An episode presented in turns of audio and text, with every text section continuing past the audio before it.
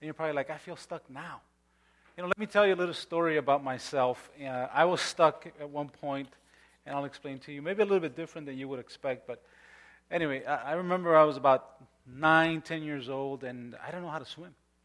You know, so I used to go to the park, uh, Dvorak Park on, in Pilsen on 18th, and uh, I forgot the other street. I grew up in Pilsen, just in case you're wondering. Uh, Dvorak Park, and, and uh, I remember, you know, I used to go to the pool, and I was always by the four foot area. And I was just walking and trying to learn how to swim. And I, I would go for, you know, all summer long. One year I went all summer long. Then the next year, nothing. And then towards the end of the summer, I was like, you know what? I got to learn how to swim.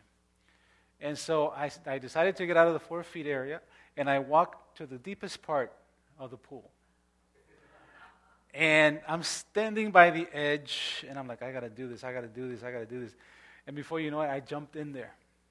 And I went all the way to the bottom, but really, really slow. I was stuck. You know, I, I was scared. I was like, what's going to happen? I'm going to drown. I'm going to die. And I, you know, I started kicking and just trying to get out, trying to get out, trying to get out. And it took me a while. It must have been a few seconds, but for me, it was an eternity. But it's like I felt stuck. There was nothing I could do. There was nothing I could do. And then little by little, little by little, I got up to the, uh, uh, you know, to the top. And I said, thank you, Jesus. And then I did it again. but I was stuck. You know, it's not a good feeling, you know, uh, to be in that place. And I think we've all been there. We've all experienced something like that when you're just stuck and, and you just don't know what to do. You know, we find ourselves in a situation and we just say, I, I don't know what, I don't know what to do. I'm stuck. And we throw our hands up in the air, and that's that. So today, again, we start off the series called Unstuck, and this is this series is for everyone, and especially for those people that might feel like they're stuck right now in their life. But especially, I mean, this is for everybody. If you feel like you're stuck, that's good. This series is for you. But especially for those people that need to move on to the next season in their life. You know, we do small groups by seasons, by cycles and it's really, really good because, you know, uh, we, we finish off a cycle, we take two, three weeks off, and then we start up again. And it, like, it's, it gets you motivated. But for whatever reason, this summer, although it was good, it was kind of different. I don't want to say bad, but it was different. It didn't feel like summer's past. And I'm ready to move into a new season. And I, you know, I, am trying to, to, to, look forward to what God has uh, planned for us. But before I can do that, I got I gotta see what God has in store for me. And the only way I can find out is if I get unstuck. This, uh, this series is going to be based out of 1 Kings chapter 19. So it's going to be seven weeks of this series, and we're going to be using this chapter. So we're going to be referring to it back you know, going back and forth. So we're going to be using it as our, as our main scripture, 1 Kings chapter 19. And, uh, you know, today we're going to hit on some, uh, we're going to read the entire chapter, and we're going to hit on some other verses more than others, but we're going to come back. All seven weeks, we're going to go going back and forth. So before, you know, we're done with this, you're going to say, man, I know 1 Kings 19 like the back of my hand. Okay, so we, we got to know this. And we're also going to be using Pastor Mark Jobe's book called Unstuck. Okay? So the material is going to come from the Bible, and we're going to use some of the principles, or all the principles that he, that he has in his book, in order to make this uh, uh, worth. Uh, well, everything, every time we, we look at the Word of God is worth our while, but, you know, uh, we're going to be able to see that and make it a more, a more practical thing. And also, as Mike was mentioning, in the small groups, we're using this curriculum called Unstuck. And so if you're part of a small group, I encourage you to get ready for, um, for uh, the first week, which starts this week and everything that we use in the sermon, in the book, in the Bible, in the, in, in, the, in the guide, you know, take it into account as you get ready because the more you prepare, the better you come into the group and, and ready to participate, and everybody, you know, speaks. I, you know, I don't like going to a small group where I'm the only one speaking. That's not a good group. I do that every Sunday, so I need everybody to talk. So, so that's what we're going to be doing. And, and again, the goal for, for this series is for um, for thousands of people in New Life and beyond to get unstuck and to be, begin walking in that freedom that, into the new season that God is calling them to. If I were to ask you right now, what is God calling you to during this season? In this next season that we're approaching, what is God calling you to do? What is He calling me to do? Are our ears open, you know, to what He has for us? We want to get unstuck. And God wants, us, wants to call us out of our cave into, into our call. But what keeps us in that particular cave? What keeps us stuck? So during the seven weeks, we're going to be touching on the seven sticking points that you're going to find in the book. Uh, and if you don't buy the book, it's ten dollars. It's not that bad. So talk to me if you want a book for ten dollars. Otherwise, you know, um, you can follow along with the study guide or you know the sermon. So everything ties in together. But the seven sticking points that are mentioned in the book are uh, breaking out of isolation. That's what we're going to talk about today. You know, the, that's something that you know we isolate ourselves, and that gets us stuck. Think about that. Uh, the other um, thing that we're going to do is we're going to rethink our thinking. You know, we think of, our, of, ourselves in a certain way. We see ourselves in a certain way. We got to start rethinking that. We got to turn up the God volume. That's another sticking point. We're not listening to what God has to say many times. Re envision our life story. Somebody told us maybe at some point, you're really, really dumb. But really, you're not dumb. I'm not dumb. We're not dumb. So we got to re envision our, our whole life story. And, and we got to, uh, how many of us know that most of us here, if not all of us, have some unfinished business that we haven't taken care of? So we're going to talk about, you know, walking towards unfinished uh, business. And we're going to talk about rediscovering our boundaries. At times we have this Messiah complex. We feel like, you know, we're the Messiah, we're the Savior of everything. We can't do it all. right? So we got to find boundaries. And then finally, the seventh week, we're going to be talking about taking that first step. Okay? So that's enough for commercials. Um, and getting into this, I want you to know that in chapter 19 of 1 Kings, we're going to be looking at the life of the prophet Elijah. Now, the prophet Elijah uh, was a great man of God. And we'll talk a little bit about that as we continue today. But this man was found in himself. He found himself in a place where he was stuck. A spiritual leader, a prophet, and yet he was stuck. There came a discouraging time in his life, and he was stuck. And so today we're going to be talking about, you know, isolated living, you know, breaking out of isolation. How can we break out of isolation? So, for that, I want you to go with me to chapter, uh, 1 Kings chapter 19.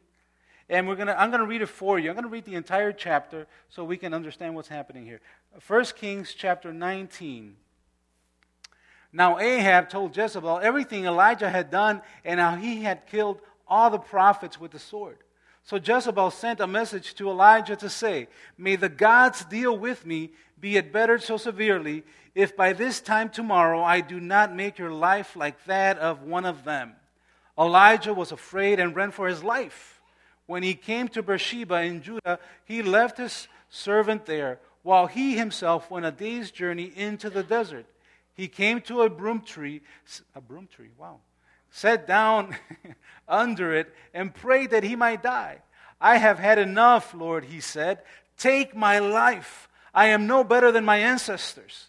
Then he lay down under the tree and fell asleep. All at once, an angel touched him and said, Get up and, and eat.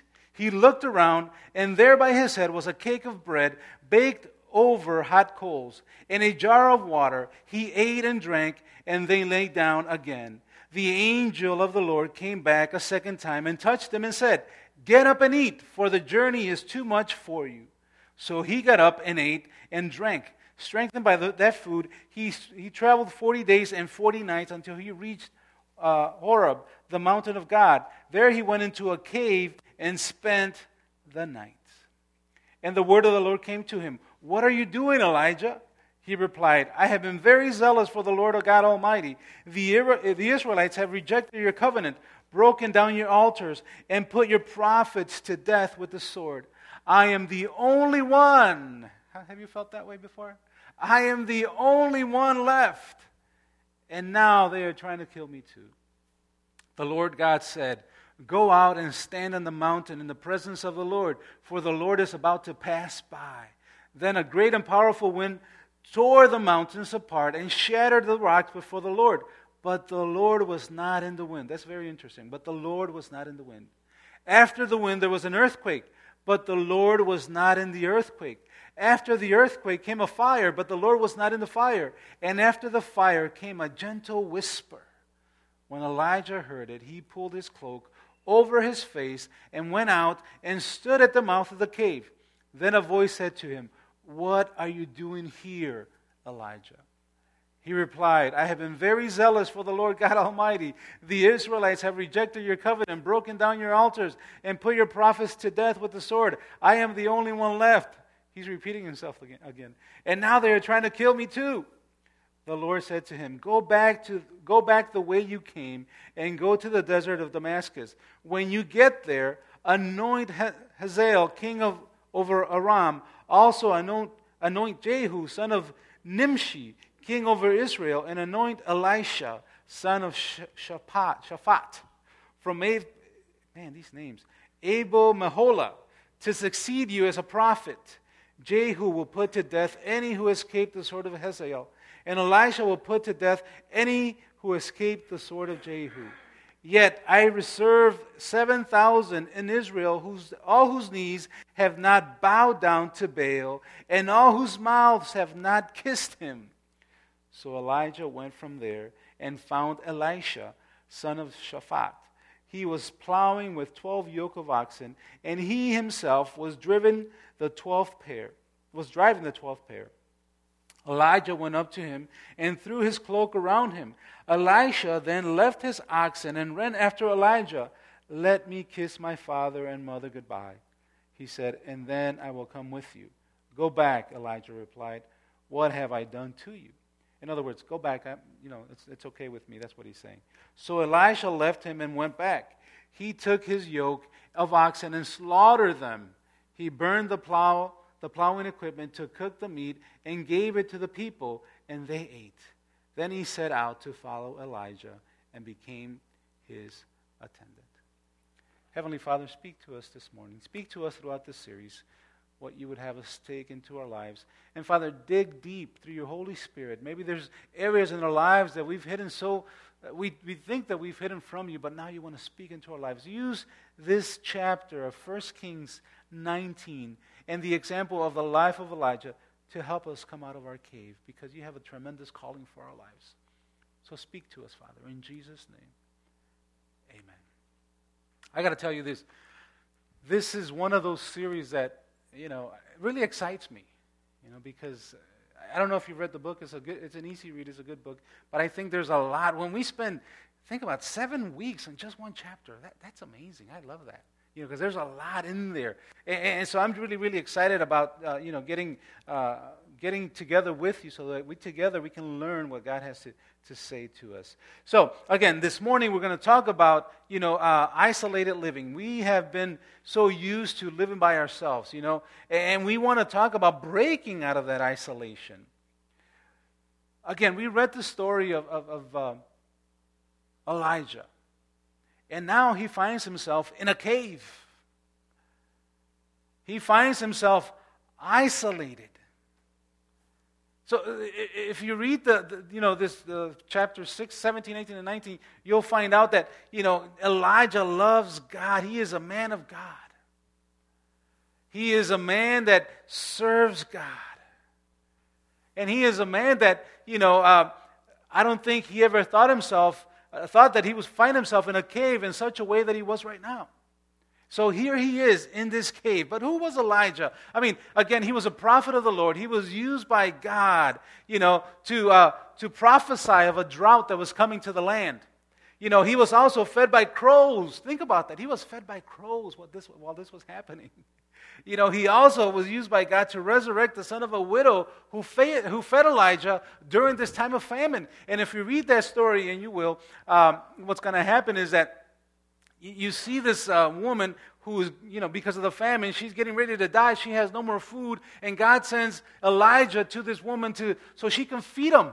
And so she says, well, I don't have anything else. I'm going to cook this for my son and myself. This is going to be the last meal that we have, and then we're going to die. But here comes Elijah. Hey, I'm home for dinner. That's kind of crazy, but God sent them. Think about that. And, and, but what happens is that God uses Elijah not only to, uh, to, to help sustain that woman, because for the, the, entire time that Elijah was there, you know, God to, did something miraculous that this woman didn't lack anything. They were able to feed themselves. Think about that. They had nothing. They were about to eat the last meal and then get ready to die. And Elijah shows up and says, Hey, give it to me. And then whatever's left over, you and your children, you and your child can have. And the Bible says, and you read it, you know, as you read First Kings, uh, uh, what's gonna, what happened was that they had enough. And then during one of those times, this the, the widow's son dies. And God uses Elijah to resurrect this child. And then prior to going into his cave, Elijah challenges the prophets of Baal, 400 of them, to a showdown. You know, because Elijah, speaking uh, by uh, God's heart to his people, saying, hey, you have to come back to God, Jehovah. Forget about Baal. He's a fake God. He's not real. And so he's trying to convince them. And so the only way he knows how is to, is to challenge the prophets of Baal and say, you know what? We're going to have a showdown. You're going to you're going to come and try to prove that Baal is for real, that he is a true God that he does have power.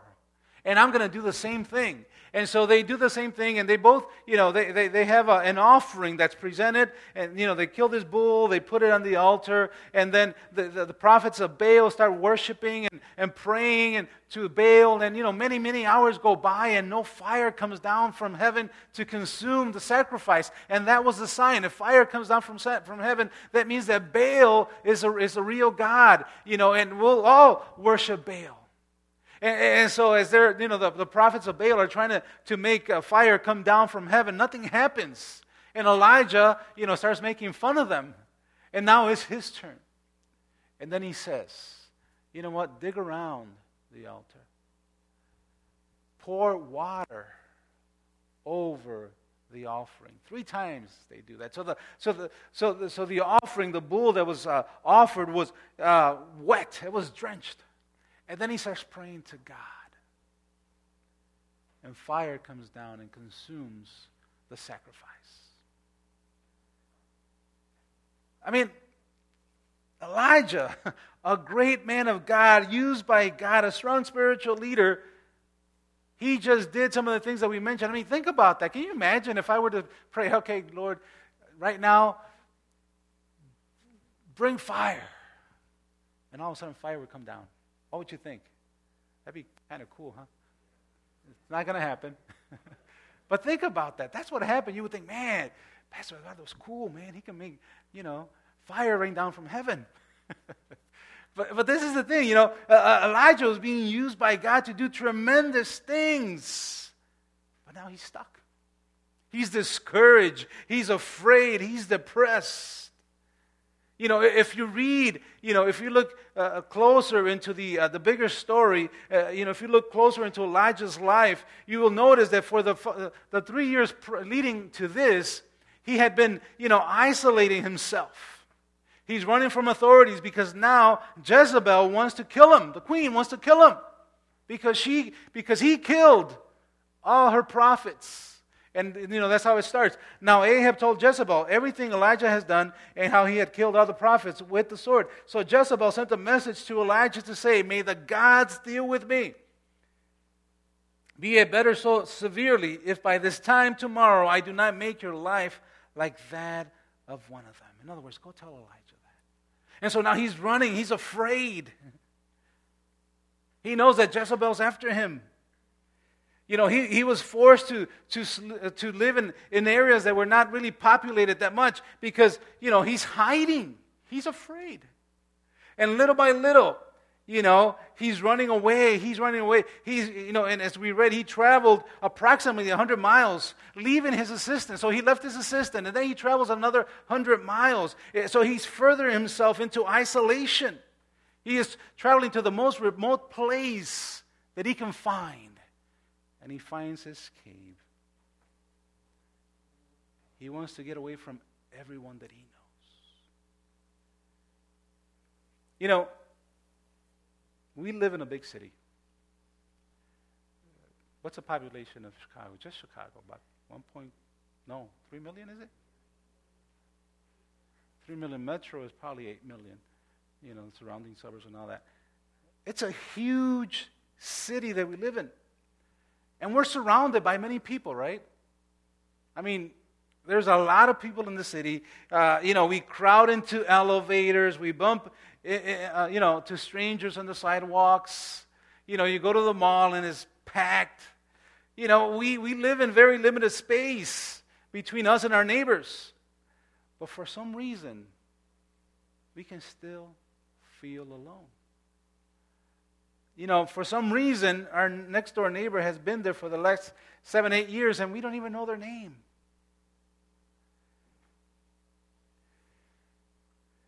The matter, the fact is this that the most painful loneliness that we can feel or that we can experience is the one that we experience when we're surrounded by people.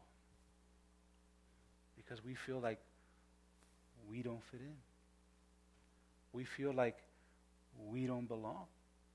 Yes, there's a lot of people in this city. But how many people do we know in this city? Do we really know? How many people do we know in our neighborhood? How many people do we know on the same side of the street that we live on? I'm trying to think. Let me think. Mm-hmm. I know about five neighbors on the same side of the street, and there's about 40 houses between 95th and 97th in Mozart. That's not a lot of people. so, in this day and age, you know, people are connected. You know, we have Facebook, we have Twitter, and that's as far as I go. I don't know any of the newer ones because I'm not that cool. Um, but you know, for the same, for whatever reason, at the, you know, although we're connected, you know, I could be here and talking to relatives in Mexico or any any other part of the world, but for whatever reason, even though we have all this connectedness, we feel alone. We have this tendency to isolate ourselves.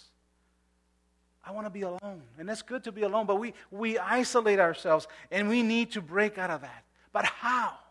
How? And that's what we're going to talk about today. You know, if I am going to break out of isolation, then I have to do four things. And the first one is I must realize that my current circumstances must change.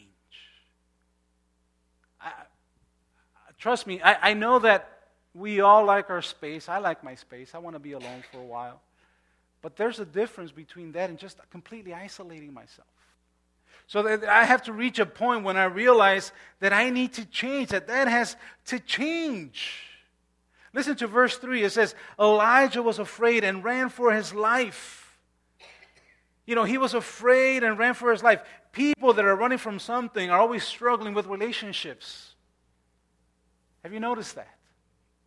People that are running from something are always, always running away from relationships. They always struggle with healthy relationships. God created us to be in community, to fellowship with one another. And, and if we don't want to do that, I mean, I'm not saying that we're going to have to be best friends with everybody in the world, but I mean, there's people that God has surrounded us with, and we have to look to, to establish healthy relationships. Uh, uh, you know, Elijah was afraid, so he ran for his life. There was something that made him run. And there was, you know, in our lives, there's unhealthy relationships, and we struggle with this, but we don't want to fix them. There's always, you know, discontent, discontentment or tension. That usually drives us to make what was a healthy relationship now no longer a good relationship. You know, something happened along the line that now I'm not happy then now I don't like, you know, what's happening in my life or what's being done to me, right? Because it's always me. You know, I always feel that people are doing something against me, but at times I don't realize what I'm doing, you know, to other people. So I have to realize that I don't like that condition, that my circumstances, I don't like them, and they have to change. You know, we, we have to get to a point where we reach the end of our own efforts and strength and say, Lord, here it is. I don't want to continue this way. I don't want to keep on walking in the same manner that I've been walking. Look, uh, chapter th- uh, verses three to five. Elijah was afraid and ran for his life. When he came to Beersheba in Judah, he left his servant there, while he himself went a day's journey into the desert. He came to a broom tree, sat down under it, and prayed that he might die. I have had enough, Lord, he said.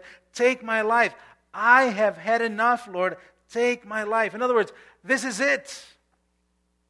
I'm done. I can't do it anymore by myself. My circumstances are, you know, are horrible and I can't deal with it anymore.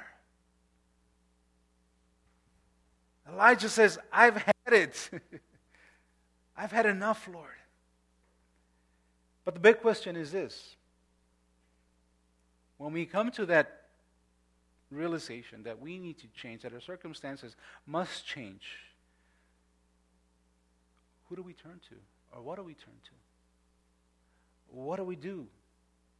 We've reached this place of needing change in our life. I understand it. We say, I've had enough. Lord, I've had enough, just like Elijah. But once we get there, who do we turn to? Do we turn to God? Or do we, th- do we turn to other things, other aids per se, that we feel are going to get us unstuck? Who do we turn to uh, when we reach that point where we no longer can do it on our own? Let me tell you this. Sometimes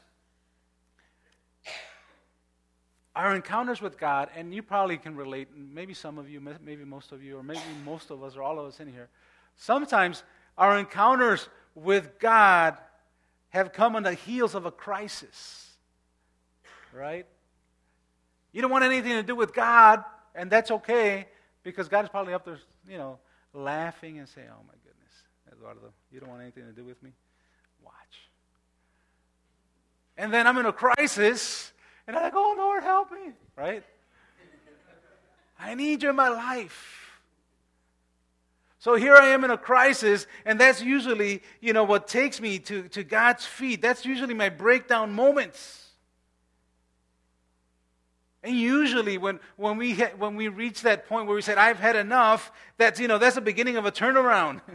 you know, a lot of times it can lead us to depression, a journey of depression. But if we turn to God, we're, we're, we're saying, you know what? I'm ready for a turnaround. I'm ready to change. I don't want to go into that journey of depression. I've been there. I don't want to go into that journey of isolation. I've been there. I want to go in this journey of change, Lord. I need this change. I've had enough. I don't want any more. I want to continue living according to your will. I want to have this victorious life.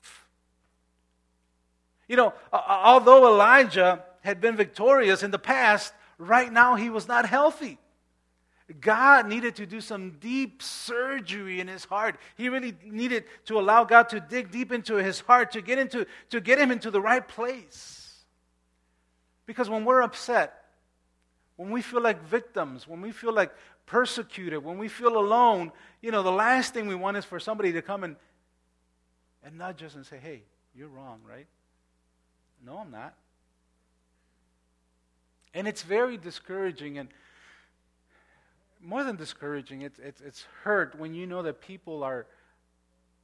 I mean, it hurts when you know that people are hurting and, and you just try to, you know, reach out and say, hey, how can I help? And all they do is shut the door. And you're like, oh my goodness. And you have to respect that. You can't do anything about that. But the thing is that we can't do that with God because if we and you, you and I belong to God, and I believe that all of us here belong to God, we have given our lives to Christ, you know, we have this relationship with Him, we belong with Him, to Him, then we, you know, He's going to do whatever it takes to bring us back, to get us out of our cave. He's not going to stop because we belong to Him. So, you know, if we're in this cave and we've reached this point where we're saying, you know what, I've had enough. I've had enough trying to do it on my own. I want to get unstuck. Lord, help me. But we got to reach that point. When you reach that point, it's when you're getting ready to say, you know what? I want to continue. But I don't want to continue doing the same things that have gotten me into this place of isolation. I need to change. So, if I want to break out of isolation, I must, re- I must realize that my current circumstances must change. If you remember anything this morning, remember, must change. It must change. You know, before we go on to the next point, I want to say this. Loneliness is not necessarily due to the absence of having people around us. We, we, we just talked about that. But the, a lack of authentic, of an authentic connection with people, that's what the problem is. That's what leads us into isolation. Again, you know, if, you were to sit down with Dave and I and some of the things that we talk about, you're like, oh, yeah, we, we talk about stuff like that. Or with Jose and I, or with, you know, uh, and some people you have that connection with. Maybe you're not going to have that, you know, complete connection with everybody, but you're going to have some sort of connection. And it's going to be healthy. And if you don't have that in your life, you know, let's not blame it on other people. Let's blame it on ourselves and say, you know, I don't want to change. I want to change. If I, and again, once again, if I'm going to break out of isolation, then my current circumstances need to change ASAP. And if you don't know what that means, I mean as soon as possible. So that's number one. Also, if I am going to break out of isolation, and this is, this is good, I must allow God to speak to my condition through a fresh encounter with Him.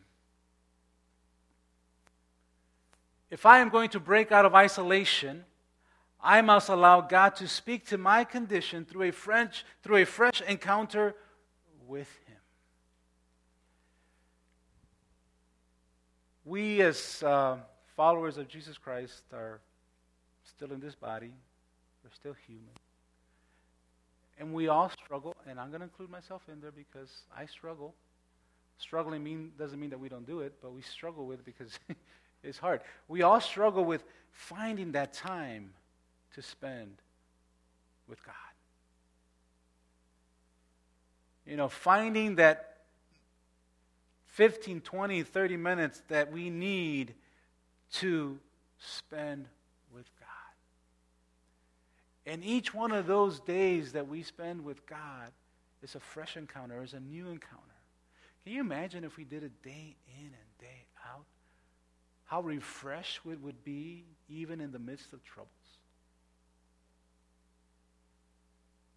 When we, uh, when people come and and they want to deal with certain situations, one of the first questions that I like to ask is, "How's your prayer life?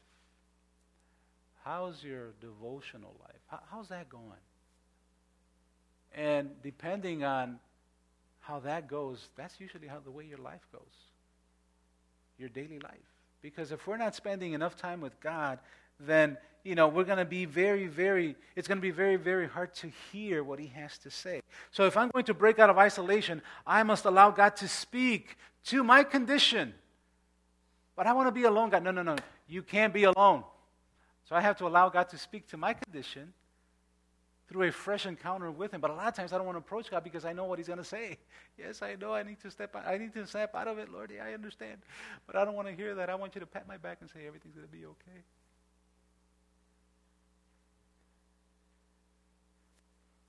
Again, Elijah says, I have had enough. And then God says, the first, the first words that come out of, out of, out of God's mouth, mouth are, what are you doing here? Let, let me see. I lost my, my place here.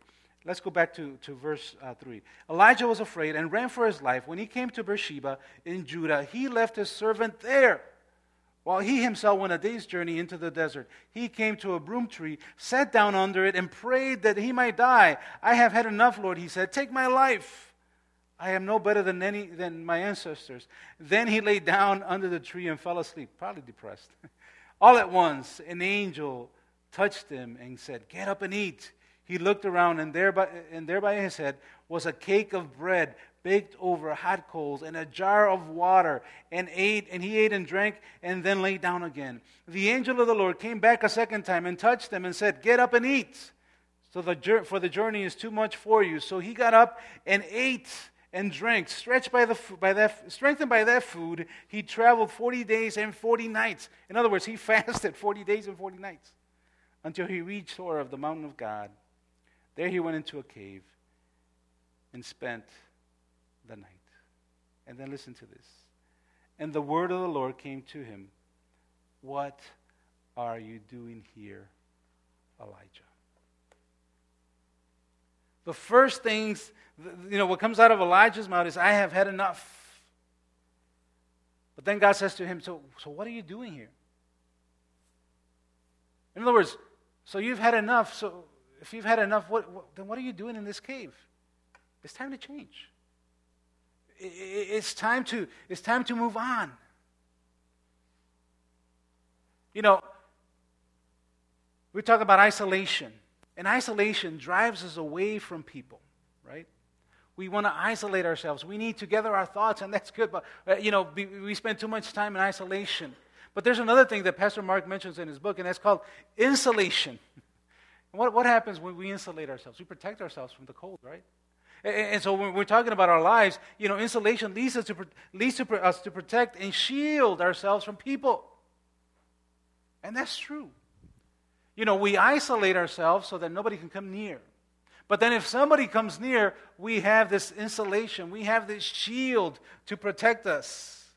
But they both, you know, lead us to the same result. And that is a sense of loneliness and aloneness. In other words, we isolate ourselves. You know, what was the first incident of isolation found early in the Bible? Can anybody tell me? Adam and Eve. Were you looking at my notes? Adam and Eve what did they do. You know, when Adam and Eve first sinned, you know, uh, before they sinned, they were healthy, they were perfect. But then they sinned, and now they had, you know, they, they're, they they were no longer perfect. They craved this community, this fellowship, not only with themselves, but they also craved it with God. And as soon as sin came into their lives, you know, it shattered all that. It was gone. And what is the first thing that they did? They hid. Think about that. They hid. They had no, no, they had no, no clue of what that was. All of a sudden, sin comes into the world, and now Adam and Eve need to cover each other eh, from each other eh, because they said they, they realized that they were naked. Who told them they were naked? And now they're covering themselves from each other, and they hide from God. And then Genesis 3 9 and 10 says, But the Lord God called to the man, Where are you? He answered, I heard you in the garden, and I was afraid because I was naked. So I hid. You know, what drove Adam and Eve to insulate themselves was fear and shame that they felt. You know, the first thing is they, they try to hide away from God. They, you know, they isolate themselves. Uh, you know, they, they want nothing to do with God. But then when he comes, you know, they, they try to insulate themselves because they, they feel this fear, this shame, this fear of rejection. Have you ever felt that way? You know, I don't want to be rejected. I want to make a fool of myself.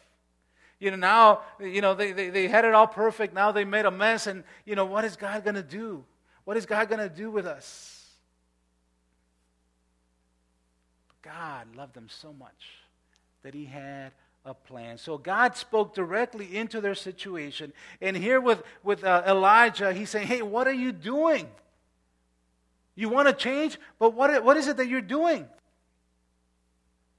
You know, the, the, the thing is this at our point of our greatest need, most of us try to hide from our greatest resource, which is God and other people. We have a need and we hide because we're afraid, we're embarrassed, we, we're gonna, we might feel rejected. And so we hide away from God. We want nothing to do with God, and we want nothing to do with people. Have you experienced that in your life? Have you, have you, do you know of someone maybe that's going through that? You know, Elijah had to basically or practically position himself for a fresh encounter with God. You know, he had to position himself in, su- in such a way, otherwise, he was not going to be able to hear him. He was not going to be able to hear what he had to say. And listen to this. You know, uh, we, um, it talks about the fact that he's looking for God. God says to him, Go out and stand on the mountain in the presence of the Lord, for the Lord is about to pass by. Then a great and powerful wind tore the mountains apart and shattered the rocks. But the Lord, before the Lord, but the Lord was not in the wind. We think about God, and He's this powerful being, this powerful, awesome God. And you, you would figure, man, if, if, I, if God is going to pass by, He's got to be in there because that's a lot of noise. That's powerful. But God was not there. A lot of times we're looking for the noise. We're looking for, for, for the attention uh, grabbing, you know, things that are going to happen. But God was not there. And then it says, after the wind, there was an earthquake. But the Lord was not in the earthquake. After the earthquake came a fire, but the Lord was not in the fire. And after the fire came a gentle whisper. In other words, he, he was looking for God in all the wrong places. Have you heard that song? Looking for love in all the wrong places? Looking for God in all the wrong places. God was not in the wind. God was not in the earthquake. God was not in the fire. God was in that gentle whisper. So Elijah had to position himself to, to hear God. And, you know, we must allow God to speak into our condition by having this fresh encounter with Him. And the only way we're going to have this fresh encounter with Him is alone with Him, you know, in that quiet moment. That's why I love, you know, having my devotions in the morning or late at night because nobody can interrupt me. No one. And so I have this time with God and I have to position myself to listen to him. That's what Elijah did. I have to he had to find the right position to hear God and he found him in the whisper, not in the whole commotion. He found him in the whisper. So, if we're going to break out of isolation, again, number 1, we have to realize that our circumstances need to change ASAP. And number 2, we need to allow God to speak to our condition through a fresh encounter with him. And thirdly, if I want to break out of isolation, I have to determine I have to determine how I ended up in the cave of isolation in the first place. I have to confront my reality. I have to look at myself and say, okay, what is it that got me here in the first place. And this is talking about doing some serious, serious, serious soul searching. You know, allowing God to penetrate us in such a way that everything that, that we're afraid of, that, that we are, we need to, to find out exactly what we're failing in, what we're, what we're lacking in. So I have to determine how I ended up in the, in, the, in the cave in the first place. In the first place, why is it that my next door neighbor doesn't talk to me anymore? Why is it that my, my friends don't like me anymore? Why is it that my family doesn't want to hang around with me anymore? I mean, how, how did I get there? How did I isolate myself in, in such a way? What happened to get me there? Verse 13, the second part. The voice of, uh, said to him, What are you doing here, Elijah? He replied, I have been very zealous for the Lord God Almighty. The Israelites have rejected your covenant, broken down your altars, and put your prophets to death with the sword. I am the only one left, and now they are trying to kill me too. What are you doing here, Elijah? he felt abandoned by God. I am all alone now. They're going to kill me too. Again, you know, if we go back to, to, to, the story of Elijah, what he did previously, what God, had, what God had done through him, and he knows that God loves him and uses him tremendously, but here he is thinking, you know, nobody loves me. I'm alone. Nobody cares about me. We feel that my needs are no longer significant to God or to anybody else. And that, little by little, pushes us away from people. Discouragement with life circumstances leads us to feeling alone and isolated. We are discouraged for whatever's going on, disappointments in other people. I am disappointed in this person. And it got me there. Fears that others will not accept me. Or fear that I don't want people to disappoint me again.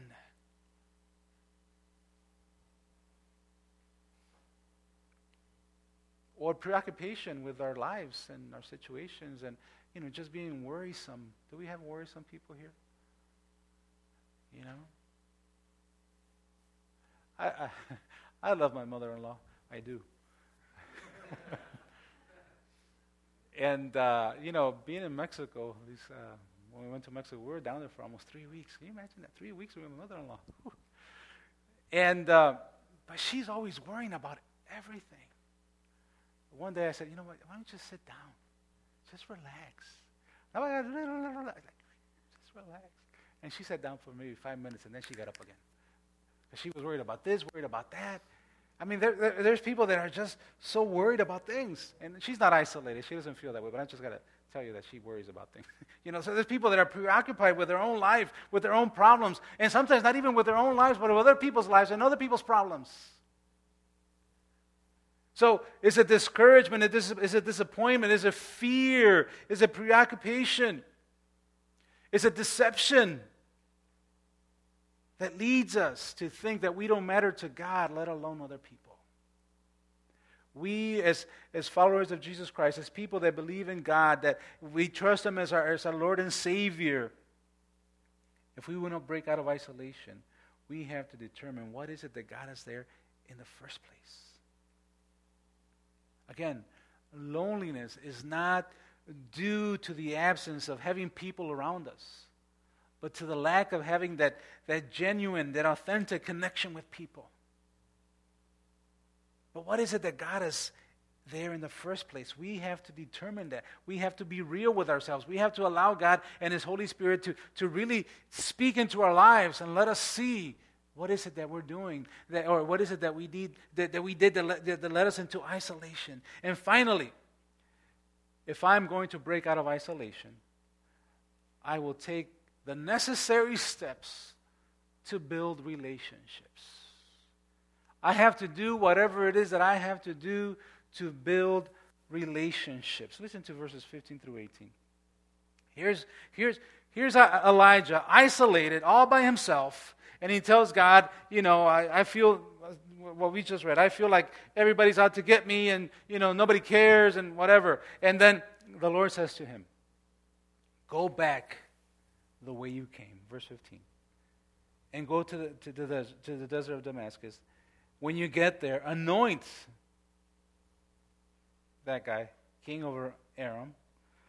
Also anoint Jehu, son of Nimshi, king over Israel, and anoint Elisha, son of Shaphat, from Abel Meholah, to succeed you as prophet.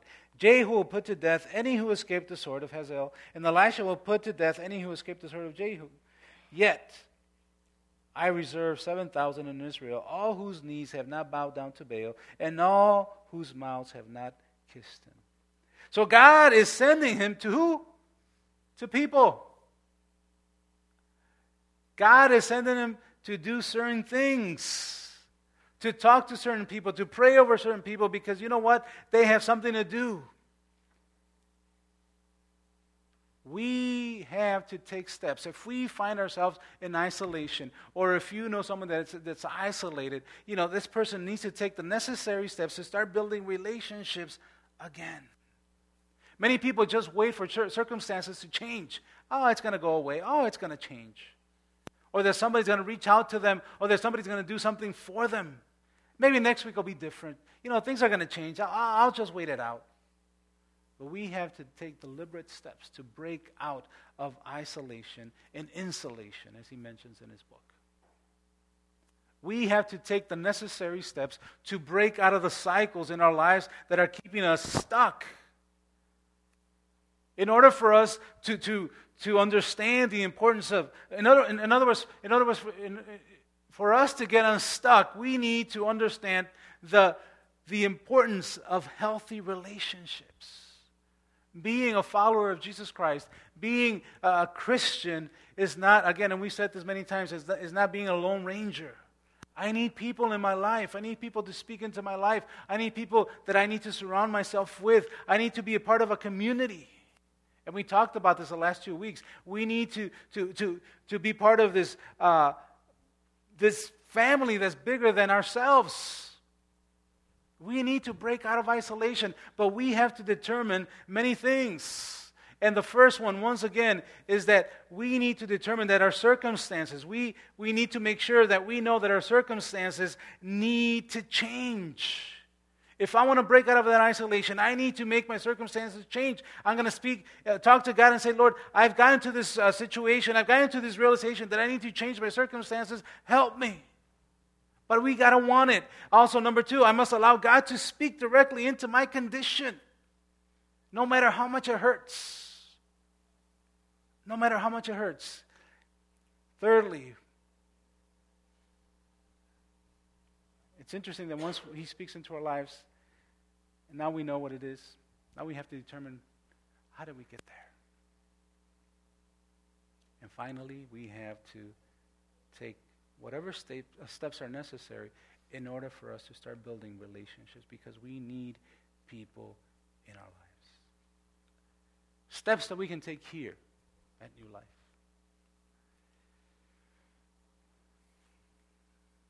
In general, as a matter of fact, I don't look at the, at the clock, so I don't think you don't think I'm speaking to you.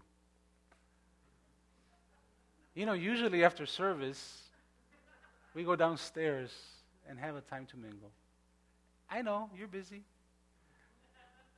but don't rush out. Stick around, get to know us a little bit better. You know, I, I might seem a little serious, but I'm a little crazy. Talk to Dave. Anyway, uh, greet people, get to know people, learn their names. Uh, it's hard, I know, at times. It's hard for one person to know, to get, you know, get to know everybody, get to know all those names. But let's get to know each other. I, I mean, if you have to go, you have to go, but stick around a little bit. Maybe you just go get your coffee and your treat and, hey, see you guys, and whoop, gotta go. But, you know, um, join a small group.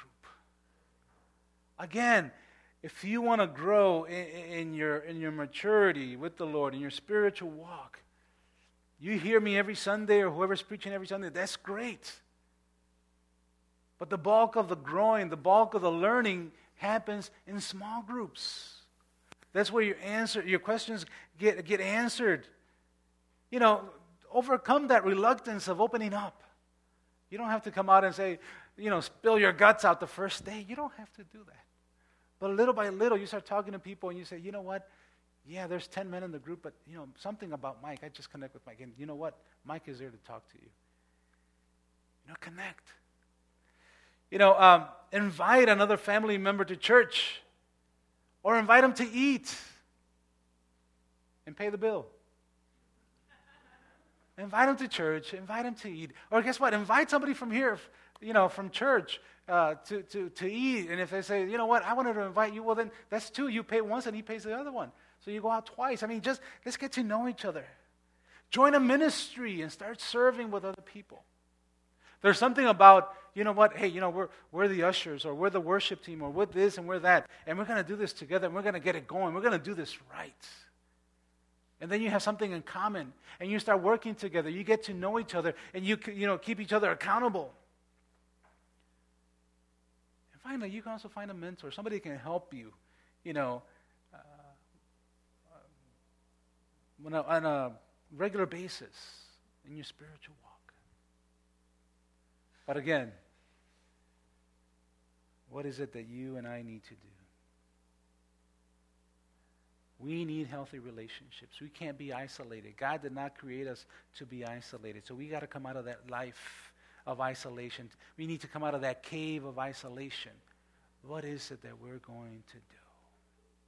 What is it that you're going to do? What is it that I'm going to do? What is your cave? What is it that you're struggling with this morning that God is saying, enough's enough? If you haven't been able to figure it out, I'm going to tell you, enough is enough time to get unstuck because I have great and mighty things for you. Where are you this morning? Where are you? Why don't you stand up with me?